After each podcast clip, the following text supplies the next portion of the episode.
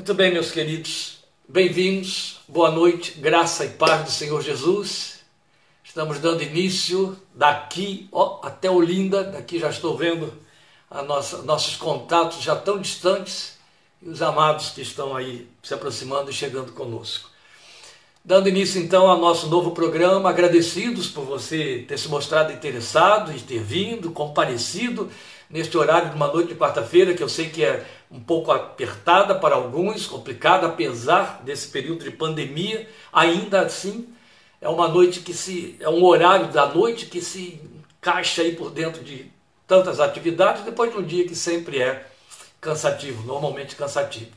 Mas esperamos muito que deste nosso contato minimamente resulte relaxamento, descanso, leveza para você. Aos poucos, vamos nos adaptando, criando aí novas disposições e procurando melhorar, na medida do possível, esses nossos contatos e as nossas informações e compartilhamentos da palavra de Deus. Pois bem, há algumas coisas que nós precisamos considerar para introduzir essa nova etapa que teremos, como já explicamos domingo aos que vieram acompanhando, que teremos daqui para frente nas noites de quarta-feira, em algumas ocasiões teremos que estar gravando e após essas explicações, então daremos início à abordagem do nosso tema hoje, nosso estudo que começa hoje, que vai ser sequenciado, como já avisamos, domingo. Talvez alguns estejam fazendo contato hoje pela primeira vez, não sabemos, mas aos poucos vamos nos ajustando.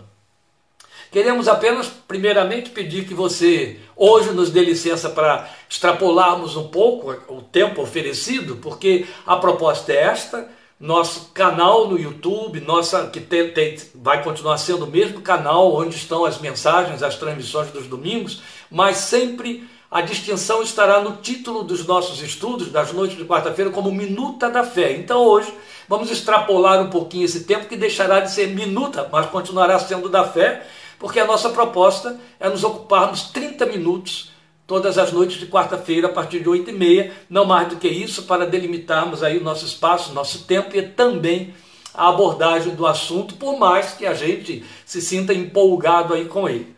Mas hoje, por conta dessa introdução, de todos esses esclarecimentos, é evidente que teremos aí que contar com a sua tolerância para extrapolarmos um pouco, espero que não seja em demasia. Quero apenas é, reforçar o apelo de domingo, para que você divulgue, para que você é, entre lá no nosso canal no YouTube, se inscreva, a identificação, haja é, razão para nós mantermos esta proposta, ainda que você nem sempre esteja indo lá consultar, porque tem o privilégio que outros não têm de participar ao vivo da transmissão, da, da live.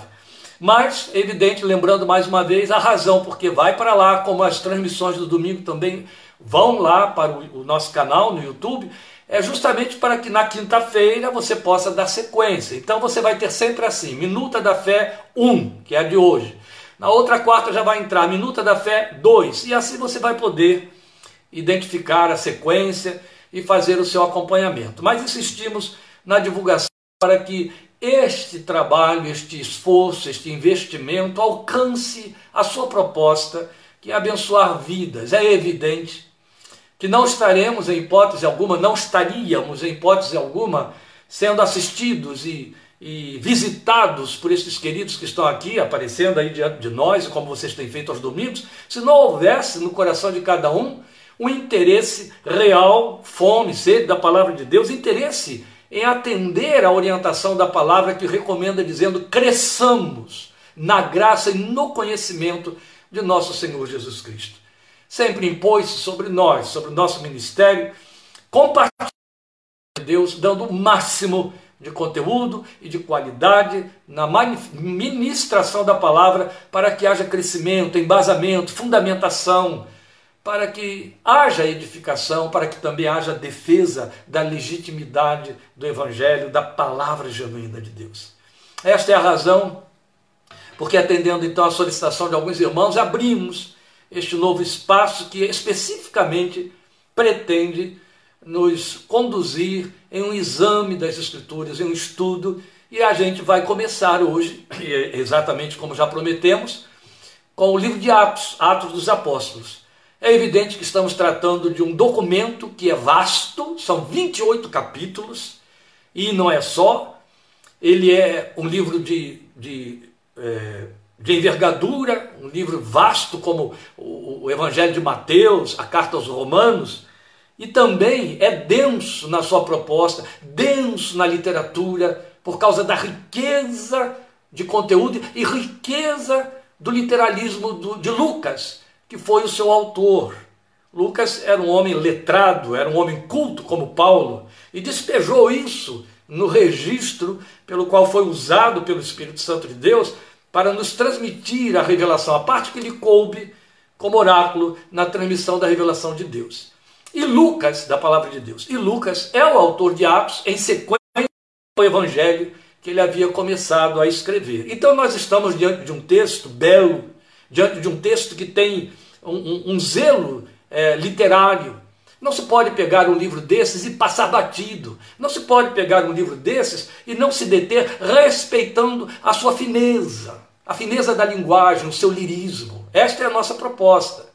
Por isso não queremos que você pense que vamos fazer uma abordagem de Atos dos Apóstolos com ênfase teológica. Não, a nossa ênfase é devocional, sempre foi. Este é o nosso compromisso na abordagem da palavra de Deus.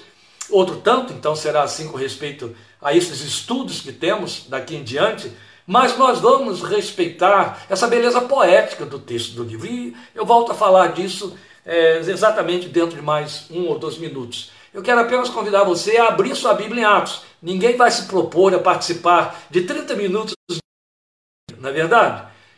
Papel, caneta, o que for que você achar mais importante, a tela aí do seu é, tablet de forma que você possa fazer seus apontamentos, de forma que você possa é, absorver o máximo de informação. Então eu convido você a abrir sua Bíblia em Atos. Neste momento leremos apenas os dois primeiros versículos do livro. Atos capítulo 1, versículos 1 e 2. Eu vou ler na versão de que eu estou fazendo uso e a gente começa então com algumas considerações que eu preciso agora repetir e apresentar a você aí como devo. Então vamos ler é, Atos dos Apóstolos 1 e 2, que é a apresentação do autor. Em meu livro anterior, Lucas está dizendo, Teófilo, escrevi a respeito de tudo que Jesus começou a fazer e a ensinar, até o dia em que foi elevado aos céus, depois de ter dado instruções por meio do Espírito Santo aos apóstolos que havia escolhido. Primeira coisa que nós queremos com esse prólogo do, do livro é a identificação do autor. Por que, que a gente afirma que Lucas é o autor do, do livro de Atos. Exatamente porque ele afirma aqui que ele está dando sequência a um trabalho, a um livro anterior que havia escrito. E este livro é dedicado a um amigo dileto chamado Teófilo, exatamente o que ele faz lá no evangelho que leva o seu nome. O evangelho segundo Lucas. Pois bem, aí está o autor. E quem era Lucas? Um converso de Antioquia, com grande possibilidade, não podemos garantir, de ter sido discípulo de Paulo, e que em dado momento do ministério de Paulo o acompanha em sua missão, especialmente quando agora já preso ele está indo para Roma. E Lucas faz com um propósito muito específico toda uma abordagem histórica do ministério da igreja, onde há um, uma grande ênfase ao ministério de Paulo, porque se trata agora do alcance dos gentios e Paulo foi chamado para ter o ministério é, gentílico. Então nós vamos começar as nossas do bíblico por esse livro. Não é? Então é importante a gente fazer essas observações é, relevantes aqui. Eu, eu volto a dizer, para que você possa estar bem ciente do que nós estamos considerando, que não é o nosso intento, até por conta de minha limitação pessoal, é evidente, oferecer um exame minucioso, criterioso, com a pretensão de estudo bíblico. Não. Há comentários abundantes e ricos na abordagem do estudo das partes das Escrituras e todos eles estão disponíveis aos interessados em crescer na graça e no conhecimento de Jesus. Por isso, a, a nossa abordagem, é, que inicialmente é aqui no livro de Atos, e ainda, se assim permitir o Senhor, é, indo além para outros textos, será sempre tendo o critério, o cuidado de ter aplicativos essencialmente devocionais, né, visando esse enriquecimento aí e o fortalecimento da nossa fé bíblica e a nossa confissão a Jesus como Senhor. Mas a gente, como eu havia dito, considerando o fato que muitos já têm empreendido uma abordagem teológica com linguagem técnica, e considerando também que o nosso público, os queridos que estão sempre nos acompanhar e ouvir, ele, ele abarca desde crentes veteranos, experimentados, a pessoas que têm pouco trânsito e pouco trato com as escrituras sagradas. Então, por conta disso,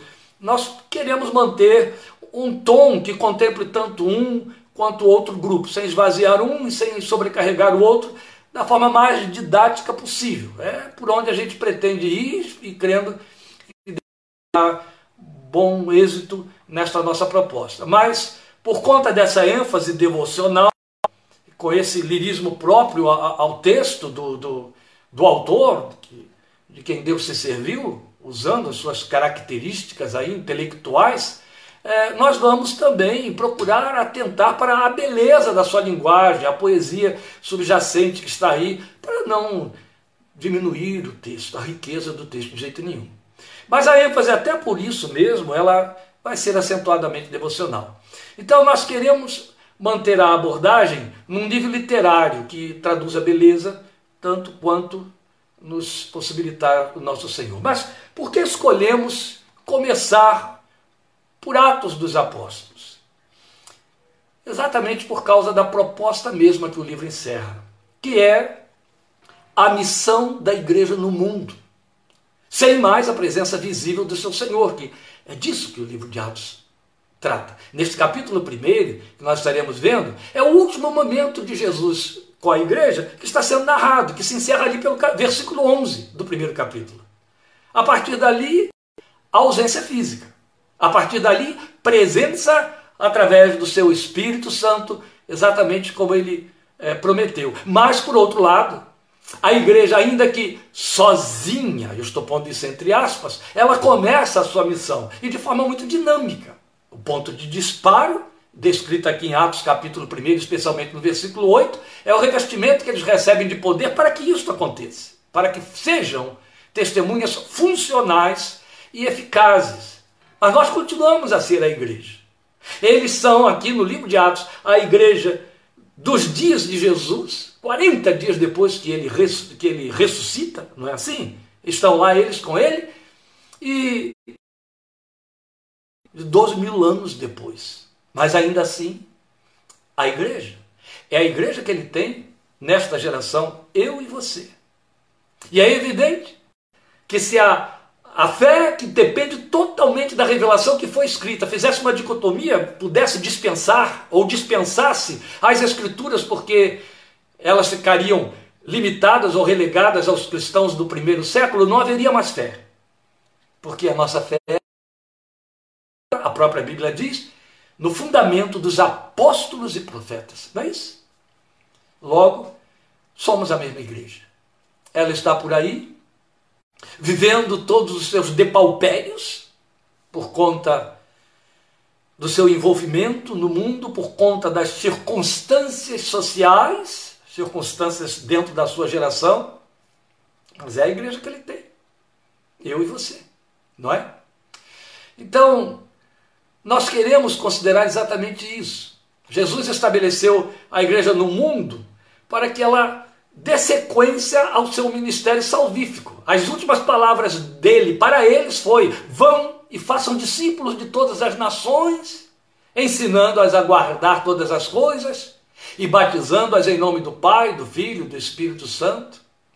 Então ela vai continuar, ela vai dar continuidade a esse ministério salvífico de Jesus Cristo a partir desse momento em que ele retorna para o céu, tendo sido visto por um contingente bem grande de testemunhas. Então, assim sendo, convém a gente esclarecer logo de início o lugar que este livro ocupa no conjunto dos livros sagrados do Novo Testamento, para que você tenha, ou nós tenhamos, ou recordemos a consciência da importância das escrituras descritas e narradas, registradas no livro de Atos.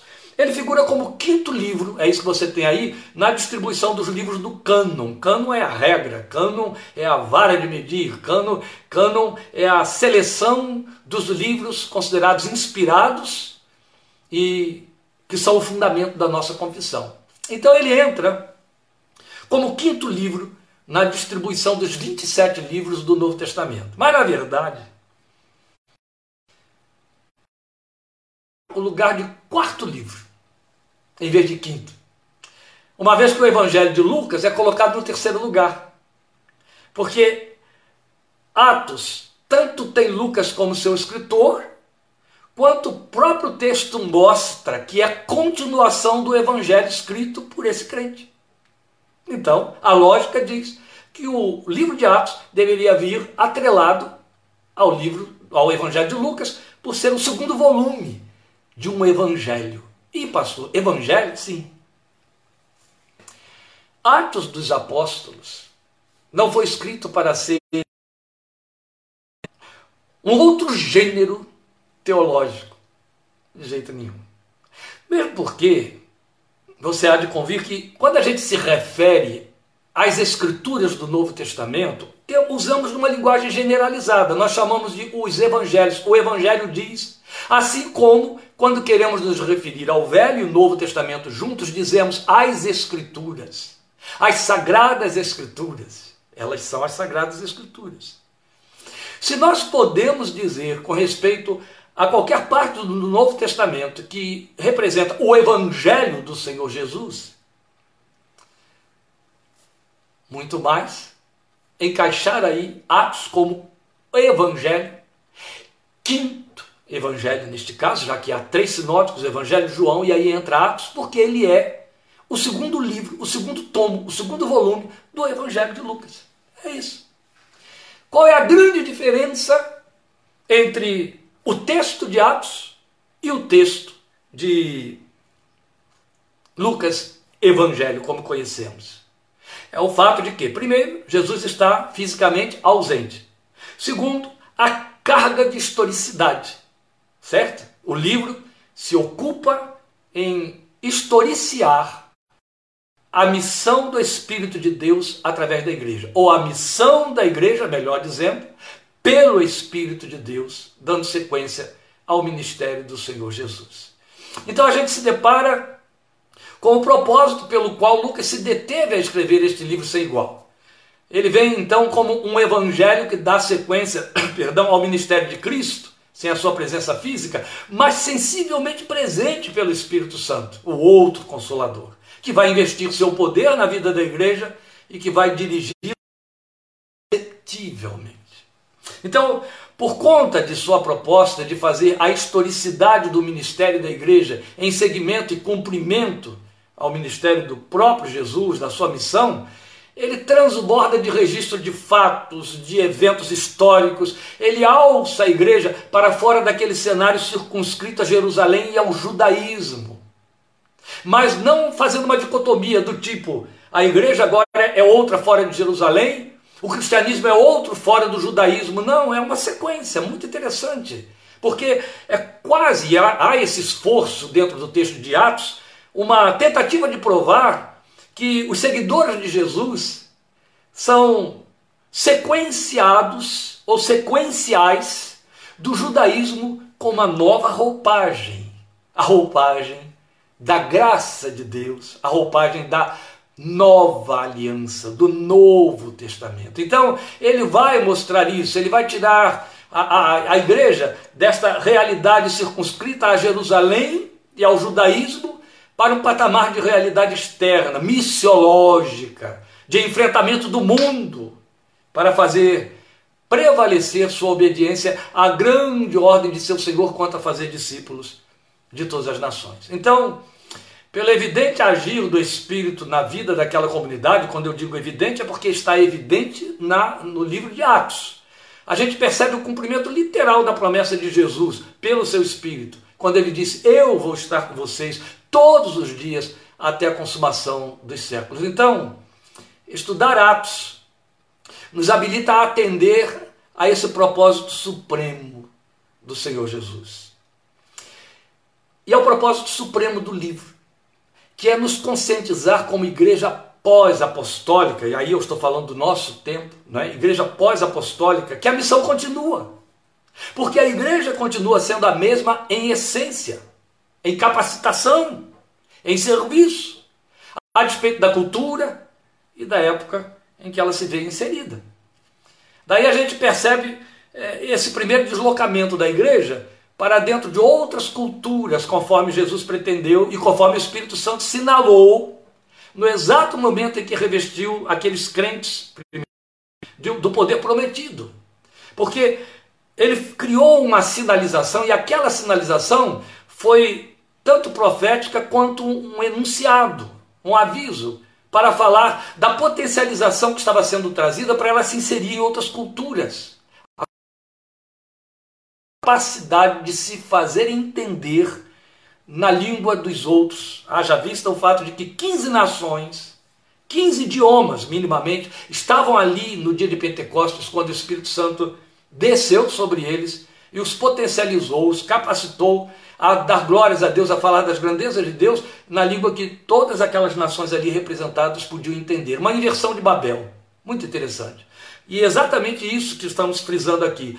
Foi um sinalizador muito grande para mostrar que a proposta era igreja inserida, igreja miscuída, capacitada para se miscuir. De maneira que se a igreja, os discípulos, quisessem, não pretendiam, mas se fosse o caso de querer usar como argumento, posso ir para o, o, país que está ali do lado, porque eu não sei falar a língua deles. Ele já teria dito: eu potencializo, eu capacito você. Isso não será impedimento. E pela mesma via, eu te capacito a qualquer outra coisa que se fizer necessária, de forma que não haverá impedimento. Continua assim.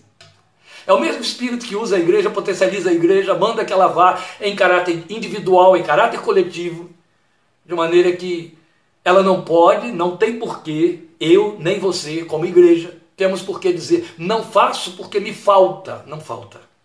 O Espírito de Deus, que não deixa faltar, porque é o Espírito do pastor. O Senhor me pastoreando, o Senhor é o meu pastor, nada me faltará. Em todas as frentes. Ele nos potencializa. Ele tem o mesmo.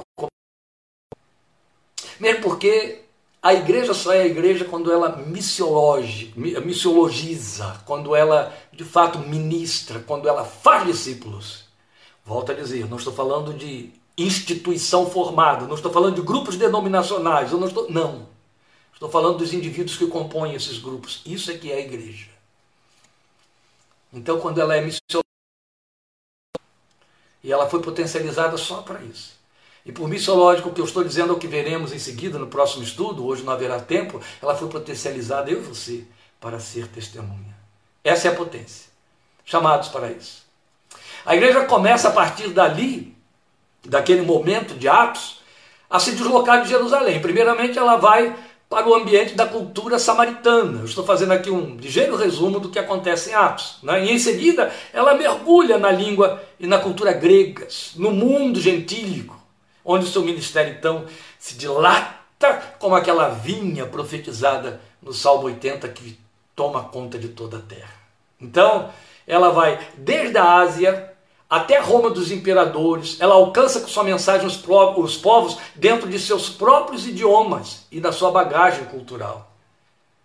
Nada mais poderia detê-la. E ela vai, ela vai embora. E olha, nós estamos falando primitivamente de um grupo de pessoas que só entendiam das das áreas circunscritas à sua Palestina, à sua Judéia, à sua Jerusalém, que o máximo de cultura que tinham era para ajudá-los, na sua maior parte, ou a coletar é, é, impostos a favor do Império Romano, estou falando de Mateus, ou lançar rede no mar para trazer peixe para vender e comer.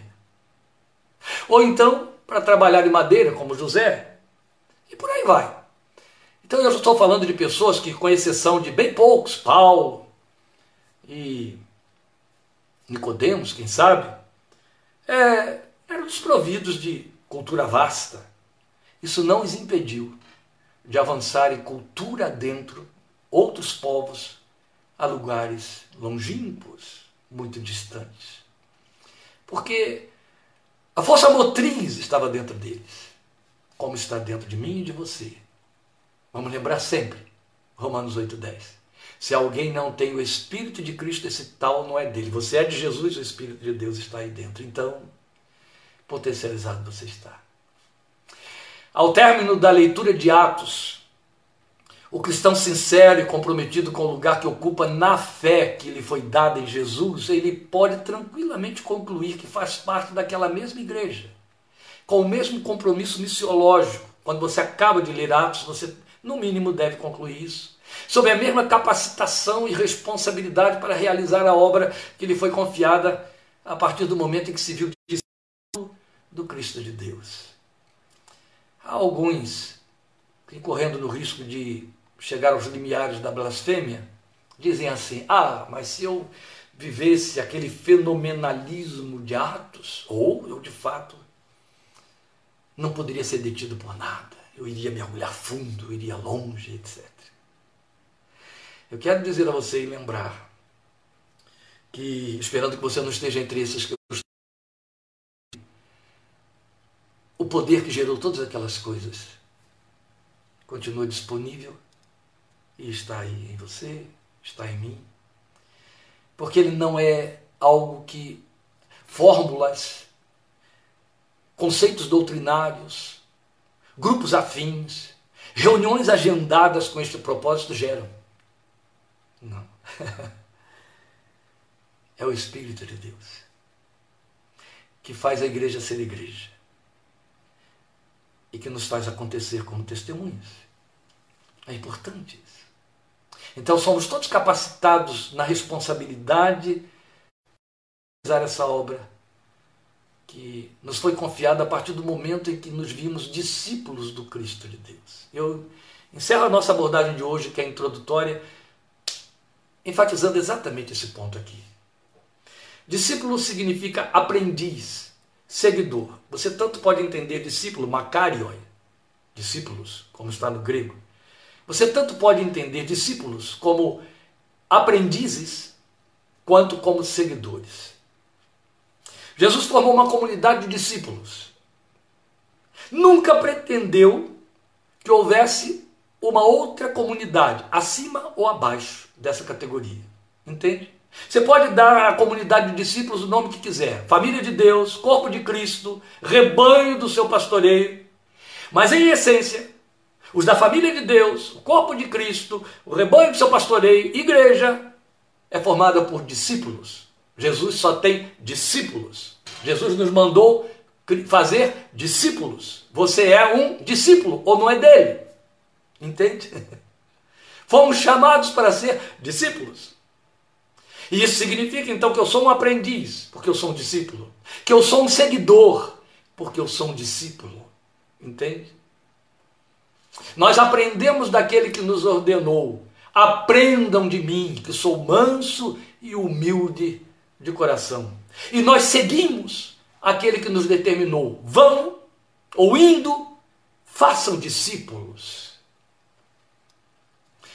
Eu preciso repetir isso. Só existe uma categoria para definir o cristão converso, aquele que nasceu de novo, segundo a abordagem de dois domingos atrás que tivemos a oportunidade de fazer aqui.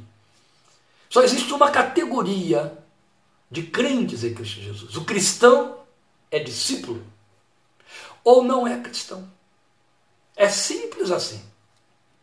Ele não é membro de igreja. Membro de igreja é uma decorrência de uma constituição histórica. E a igreja só é igreja se ela for um corpo de discípulos. Então, ali dentro, se é que existe um dentro, tem que existir, o povo cria templos, lugares para se reunir, há uma comunidade de discípulos. Se não houver, o que temos ali é um bando de religiosos ineficazes. Mas se são discípulos, são aprendizes. Então se detém aqui. Se são seguidores, andam no seu modelo, na sua pegada. E aí ele diz qual é a missão principal do discípulo: indo, façam discípulos. Nós temos então dois ministérios na categoria de discípulos: ir para fazer discípulos e ser adoradores, testemunhas que adoram. Não há uma terceira função. Não fomos chamados para ter meia função, nem uma função. Discípulos que são testemunhas adoradoras, proclamadoras do Cordeiro. Então impõe-se sobre mim você, quase que o nosso respirar, que façamos discípulos. Aí alguém diria: ah, eu tenho que fazer um curso, eu tenho que aprender a manusear bem a Bíblia, eu preciso é, é, atuar, ser membro da igreja e atuar como aluno de escola dominical. Eu preciso aprender, eu preciso de métodos, eu preciso de livros, eu tenho que saber como fazer discípulos. Não vá por aí não, porque você não vai a lugar nenhum. O discípulo é. Só tem que ser. Está escrito: você, eu e você, somos a carta de Cristo, conhecida e lida por todos os homens. Você é o Evangelho vivo, com cheiro e com jeito. Entende? Seu espírito habita em você. Você só tem que ser.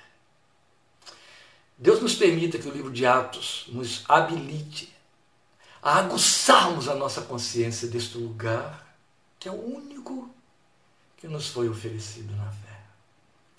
Ir, como Jesus disse, indo façam discípulos, reduzimos isso à ideia de que você tem que ter um chamado específico para ser missionário e então ir.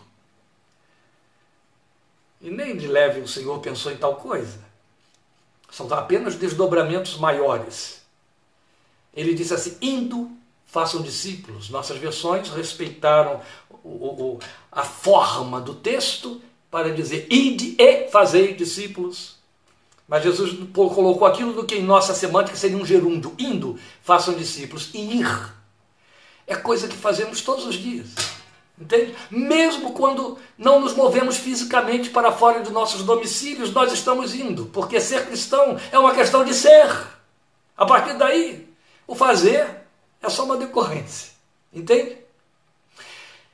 Por conta disso, posto isto, espero que entendido isto, nós vamos ao estudo do texto.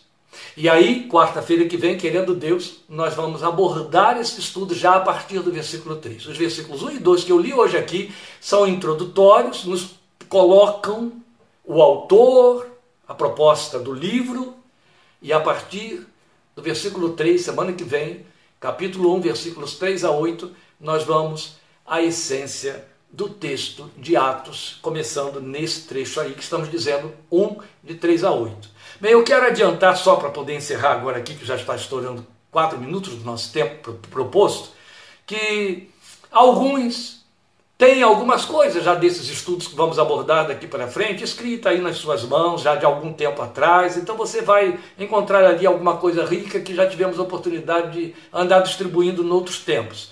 Mas aqui nós vamos fazer a aplicação com a elocução desses textos e aí você vai poder se aperceber melhor com esclarecimento, cremos, daquilo que nos propomos a apresentar. Então eu recomendo a você que está disposto, interessado em dar sequência a esses estudos, que se ocupe, mesmo que você esteja fazendo leitura de outros textos da Bíblia, se ocupe em ler o livro de Atos daqui para frente, nesses dias, se deter lá em cima, para que, à medida em que eu citar partes do livro, você esteja familiarizado na memória com essas partes que vamos considerar. Agradeço demais sua atenção, sua participação, me enche de muita alegria. Não esqueça, amanhã já estará no YouTube. Divulgue para os que não participaram, para seus amigos. Ore por isso, para que daqui haja fruto de enriquecimento que glorifique o nome do Senhor. E te convidamos, como todos os domingos, a participar conosco no domingo que vem de novo, 17h30, Dia dos Pais. Temos uma abordagem específica nesse tema para o próximo domingo. Até lá, em nome de Jesus. Deus te abençoe receba nosso carinho e até a próxima vez. Obrigado.